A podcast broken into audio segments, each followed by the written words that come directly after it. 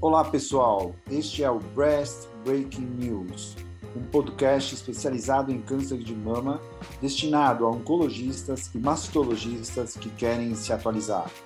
Toda semana eu, Silvio Bromberg, mastologista titular do Centro de Oncologia do Hospital Israelita Albert Einstein e da BP Mirante, e o Dr. Daniel Jimenez, oncologista clínico da rede Oncoclínicas, iremos discutir artigos que foram destaque nas principais publicações médico-científicas sobre câncer de mama. Acompanhe no Onconews. Olá, pessoas! Cá estamos com mais um Breast Breaking News para mantê-los por dentro do universo do câncer de mama. E, Dani, antes de começar, vou dar um recado para o pessoal que segue a gente nos streamings diversos, tá? Spotify, Amazon tem agora, enfim, o Disney. É, o logo Onconews, que era preto, ele existe ainda e vai retratar todos os episódios passados. E a partir de agora em diante, esse logo, quando vocês procurarem, vocês procurem Onconews, mas um logo com fundo verde, porque a partir de agora, por uma mudança de regra nos próprios streamings, a gente vai estar tá fazendo todos os podcasts nesse logo verde. Então, Onconews Podcast, o logo verde, é o que vai estar tá sendo publicado atualmente daqui para frente. E quem quiser consultar os anteriores, segue o Onconews com o logo escuro, preto, que é o que tinha até então. Então, uma mudança do escuro para o verde, que é o que vem de, a partir de agora para o futuro. Combinado? Bom, Dani, o negócio é o seguinte: eu acho que a questão econômica no Canadá tem influenciado os especialistas de lá, sabe? Mal eles acabaram de publicar um trial comparativo de PET-CT com as tomografias, tal, que a gente até comentou aqui no nosso no nosso podcast, né, para segmento racional das pacientes oncológicas, visando, claro, uma economia é, e um direcionamento objetivo para a economia da saúde canadense. Agora, eles acabaram de publicar o Lumina Trial, que tinha sido apresentado na ASCO em 22. Aliás, quando eu vi essa publicação na ASCO em 22, eu jamais imaginei que ia ser publicado no New England. Mas, enfim, não sou eu que escolho, e sorte deles que foi num jornal top como esse. E aqui, Dani, vamos lá, vamos seguindo a novela do Prime 2 e do CalGB 9343 sobre o descalonamento radioterápico. O Lumina Trial é um estudo com uma corte prospectiva envolvendo mulheres com mais de 55 anos que realizaram cirurgia conservadora, clinicamente T1N0 luminal A, grau histológico 1 e 2, que tinham receptores de estrogênio maior ou igual a 1% e receptor de progesterona maior ou igual a 20%, e um KI67 menor ou igual a 13,25. Que número é esse, Dani? Enfim, que receberam endocrinoterapia excluíram tumores multicêntricos, multifocais e com extenso componente intraductal, e esse estudo tinha como objetivo primário recorrência ipsilateral e secundário doença contralateral ou qualquer recorrência, e também o disease-free survival e o overall survival. O estudo usou um intervalo de confiança de 90% e aceitaram um risco de recorrência em 5 anos de até 5% que eu acho que é compatível com os estudos de radioterapia. Vide que quando a gente falou do Elliot lá no passado, eles no primeiro cinco anos tiveram em torno de 4,5% de recorrência. Bom, eles consideraram recorrência também quando era câncer invasivo ou também in situ. E também consideravam recorrência quando a lesão estava distante até 2 centímetros do leito tumoral. Então, eles coletaram, é, começaram a selecionar pacientes de 2013 a 2017. Eles conseguiram selecionar 740 pacientes e, entre essas, elegeram 500, que foram operadas, prescritas para endocrinoterapia, não irradiadas e acompanhadas por um follow-up médio de 5 anos. As pacientes eram seguidas cada seis meses por dois anos, onde checavam a aderência à endocrinoterapia, além de fazer os exames de imagem habituais. Eles obtiveram, então, de resultados uma recorrência regional de 2,3%, com intervalo de confiança de 90% de 1,3 a 3,8%, e recorrência à distância de 2,7%, quer dizer, ambos abaixo de 3%. Oito pacientes somente tiveram câncer de mama contralateral, ou seja, uma incidência acumulada de 1,9% em cinco anos, que também é baixo. Aliás, esse dado de incidência na mama contralateral de 1,9, é, ele ilustra que a incidência dessa mama que não recebeu rádio foi praticamente a mesma que na mama index que teve a doença na minha opinião, sugerindo que o risco de recorrência na mama index é o mesmo de uma mama que não teve doença alguma, ou seja, enfatizando talvez que esse protocolo ele realmente seja válido. Ainda a chance de doença à distância também foi bem baixa, mostrando a eficiência da endocrinoterapia nessa situação e enfatizando a desnecessidade da radioterapia. E eles não usaram o cotype para diferenciar risco nesse trial, usaram somente a imunistoquímica, a idade, tamanho tumoral e os graus histológicos. Agora, mostrando talvez que os dados clínicos nessa situação são suficientes. Que, apesar de simplório, para mim parece suficiente, porém, nessa população mais velha, mas se eles forem mesmo descer a faixa etária, como eles propõem no estudo, que é a partir de 55 anos, para descalonar a rádio, é, eu acho que talvez aí, nessa população mais jovem, talvez o Oncotype tivesse uma melhor valia, minha opinião. Você concorda com isso também, Dani? Concordo. Tem, né? Tem um estudo prospectivo de omissão de rádio com o, o critério de inclusão é um cotype menor ou igual a 10. Então, eu acho que essa seria uma sacada. Mas só que eu vou comentar daqui a pouco, vamos ver como foi a idade média do estudo. Enfim, em relação aos desfechos prognósticos, eles acharam para cinco anos de follow-up um overall survival de 97,2% e um disease-free de 89,9%. Claro que os resultados são ótimos e sugerem que o Lumina seria válido na nossa prática diária, porém é bom lembrar que, veja, que apesar da proposta ser a partir de 55 anos, a idade média foi de 67 Assim, ele me parece muito mais para Prime 2 do que para a proposta inicial de Lumina. Essa é a minha opinião. Aliás, somente cerca de 12 mulheres na casuística tinham entre 55 e 66, e 60 anos, e somente 11 pacientes tinham mais de 75 anos. Enfim, concluindo, o trial Lumina, de uma maneira ou outra, ele, ele cumpriu a proposta dele, mostrando uma baixa incidência de recorrência local em 5 anos. Mas eu acho que não é bem como eles venderam essa história da idade, rebaixar a idade, não foi bem a realidade mostrada. Então, a teoria foi uma e a prática do estudo mostrou outra. E o tempo de segmento para pacientes luminais me parece ainda talvez um pouco curto. Mas uhum. e aí, Dani? Você acha que dá para a gente começar a pensar em pôr esse Lumina Trial na nossa prática diária? Eu acho muito complicado ainda até porque, assim, os, a radioterapia hipofracionada e agora até fast forward, de fazer cinco, cinco sessões, já deixou de ser um problemão né, da radioterapia, né? É, mas a gente tem uma impressão que talvez, de fato, tenha um subgrupo aí que não vai precisar. É que, honestamente, é, é, é um braço só, no, o desenho não é de não inferioridade, enfim, eu acho que tem coisas aí que, que, que, que deixa a gente um pouco inseguro, mas sem dúvida nenhuma vai acabar rolando aí uma, uma meta-análise aí juntando tudo e uma hora pode chegar uma conclusão de ter alguns critérios mais rígidos. É, agora, essa faixa etária, eu concordo, né? baixo de 50, 55 a 60 é muito pouco paciente para tirar qualquer conclusão, né? Não dá, né? Não dá. Não dá. Agora, Dani, tem uma coisa, a gente comentou no. Até a gente já comentou esse, esse paper, é um paper do Memória, mostrando que a aderência em relação à, à medicação inibidor de aromatase.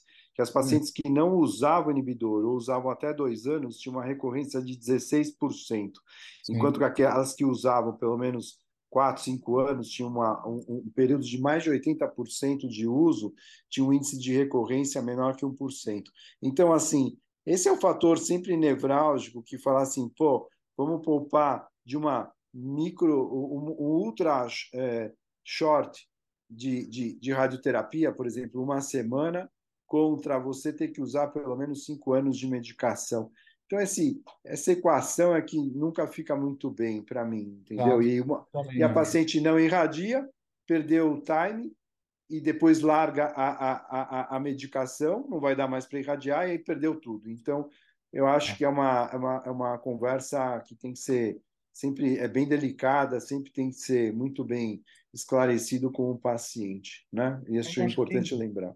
Que também tem a questão das realidades das, dos países, né? Então, às vezes, o acesso à radioterapia, que nem na Inglaterra, né, que é muito difícil, Europa, de modo geral, Canadá. Então, às vezes, é, eles estão tentando buscar quem realmente não precisa para facilitar a vida, não só fazer conta né, de dinheiro. Talvez assim, puta, a adesão é pequena. Então, vamos ver se tem um grupo para fazer, por exemplo, a terapia intraoperatória. É uma só. Ah, vamos, então fazer um grupo que não precisa de rádio. Tá, tem, tá caminhando, mas eu acho que ainda, é, eu, eu, honestamente, sem ter à disposição, ainda mais com o perfil de radioterapia que a tem à disposição hoje em dia, eu não fico estressado em, em propor um tratamento que eventualmente é, não precisaria, né? É, esses escalonamentos, né, Dani, eles estão mais focados aos pacientes 70 a mais, que descalona a radioterapia, descalona a terapia adjuvante, eventualmente um RER você vai dar é, um TDM1 ou só duplo bloqueio, vai dar menos, é. quer dizer, é essa linha, né? Agora, 55 anos eu achei que forçou. De qualquer maneira, vamos esperar o tempo para ver o que, que uhum. rola. Mas é, eu achei que era importante mostrar, é um estudo publicado numa revista é, de naipe, né? Então acho que valia a pena a gente dar o nosso pitaco. E aí, Dani, conta para mim, o que, que você trouxe de, de interessante aí para a gente conversar? Então, no começo de agosto foi publicado no JCON um, um estudo legal de, de, impacto de screening de câncer de mama na, na sobrevida de 10 anos.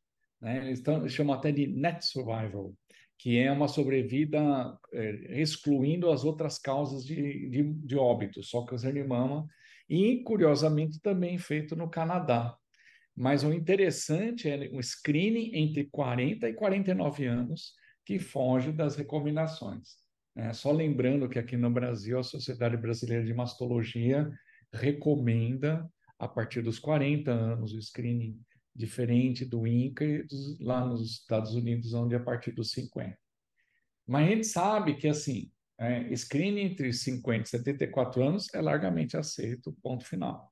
E ainda, 40 anos, a partir dos 40 anos, é, tem uma certa polêmica, né? mas no Canadá, que é interessante que tem províncias que sugerem ah, o screening organizadinho, como eles são, a partir dos 40, 49, e tem outras jurisdições, outras províncias que não têm essa recomendação. Mas o que é interessante, que antes deles fazerem essa análise, já perceberam que nas províncias que fazem é, o screening entre 40 e 49, a proporção de estadio 1 detectado é muito maior do que nas outras que não fazem o screening. Mas, de uma certa forma, a questão de sobrevida não tinha sido avaliada e resolveram fazer esse estudo para avaliar o impacto na sobrevida em 10 anos e comparar as, esses, esses dois perfis. O grupo casos, que era as jurisdições da British Columbia, de Alberta, Nova Escócia, Prince Edward, e depois o grupo controle, que era Ontário, Quebec, Quebec, Manitoba e outras províncias também. Né? E foi interessante que eles analisaram um, um, os diagnósticos entre 2002 e 2007, ou seja, cinco anos de avaliação, de, de, de detecção de diagnóstico nessa época, nas duas, nas duas cortes de províncias, e análise de sobrevida até 2017, ou seja, de dar até 10 anos da, da última, da última corte de, de diagnóstico de 2007. Aí eles queriam avaliar a sobrevida dessas pacientes. Aí foram 21 mil casos diagnosticados. É, no grupo que fez de dois, o, o, fazer o screening direitinho de, de 40 a 49 anos, 5.600 casos. No grupo controle, bem mais, 15 mil, mas também fazer um monte de pacientes fazendo acompanhamento. é, aliás, não fazia acompanhamento. E aí, a sobrevida em 10 anos, para o grupo que fazia a, o, o screening é, de 40 a 49 anos, foi 84,8%. No grupo controle que não fazia, deu 82,9%. Então, uma diferença percentual de 1,9%.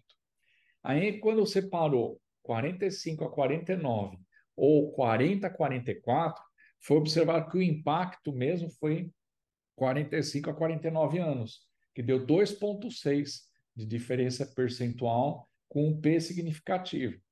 E avaliando ou seja, uma hazard ratio, para quem faz mamografia entre 40 e 49 anos, foi 0,92, ou seja, foi fator protetor fazer mamografia. E aí, separando, né, 45 a 49 anos, o impacto foi ligeiramente superior, 0,89, e o intervalo de confiança também justinho, dando significado estatístico, mas entre 40 e 44 anos, deu 0,95 e não deu significado estatístico. Então, parece que o impacto maior está reservado entre 45 e 49 anos. Tá? E o que foi interessante que tem um, um percentual de mulheres escrinadas nas províncias. Então, por exemplo, em Manitoba, a variação é 21% da população.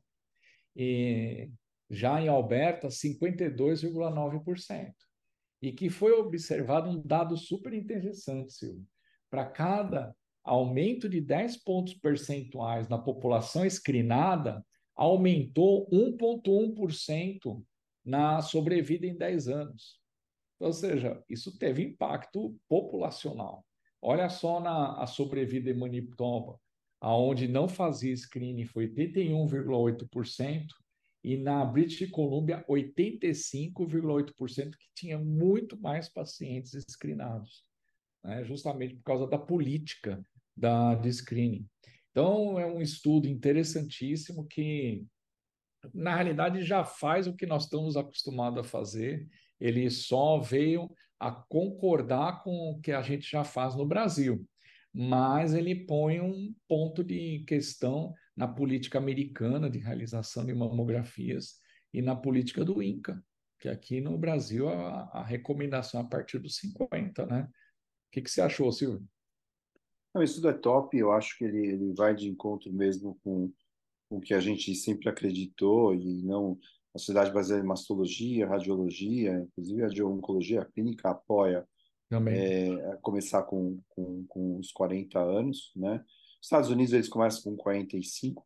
Agora, é, eu, acho que, claro, é, o certo seria cada país ter sua individualidade por, por, em, busca de uma um, um, do rastreio populacional, ou seja, não dá uhum. para comparar é, quem mora, por exemplo, na Polinésia em termos de incidência de idade de ter câncer, com quem mora em São Paulo, com quem mora nos Estados Unidos ou no Japão.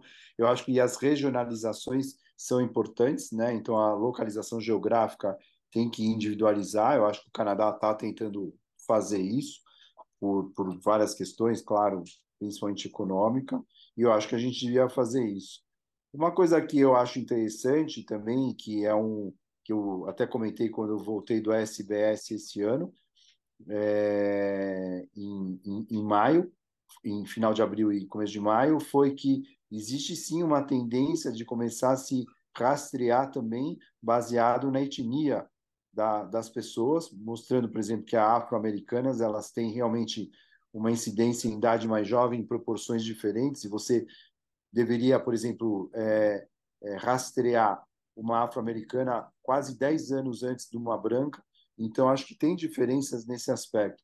Eu acho que é um caminho, eu acho que esse assunto é sempre da, da, da discussão, né? porque tem várias coisas que, que envolvem, não só em termos de metodologia científica, mas também, claro, a parte econômica. Mas eu acho que o supra-sumo desse estudo, para mim, pelo menos, ou para a gente, foi mostrar que, pelo menos nisso, o Brasil está na direção certa.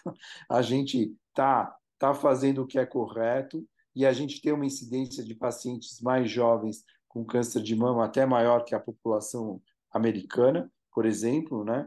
Então, eu acho que é isso né? mesmo. É, é eu acho que, que isso é, é, é enfim, é, é só para enfatizar que, opa, acho que tá, tá, estamos no caminho certo e acho que o Canadá seguramente vai vai migrar para o mesmo caminho. Espero que isso contagie e que outros países procurem é, fazer o rastreamento em idade mais precoce.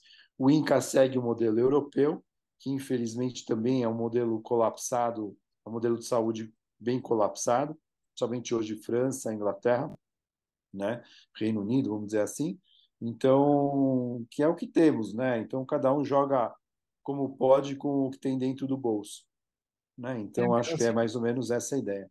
E assim, Silvio, mamografia é um exame hiper barato.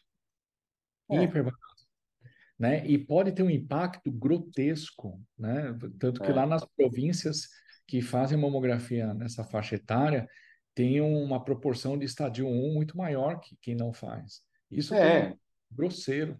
É, concordo, mas mas acho que é isso. Acho que à medida que saírem as evidências vão ficando cada vez mais fortes, a tendência é os outros se mexerem na mesma direção. É. Mas enfim, Dani, acho que o recado está dado. Acho que foram dois artigos legais para as pessoas pensarem, refletirem. Dessa vez a gente não provocou muito, né? Não. Só contextualizou. Mas enfim, esse é o Breast Break News, é, Onco News, logo verde. E vamos que vamos. Semana que vem tem mais. Continuem seguindo a gente. Abraço. Até.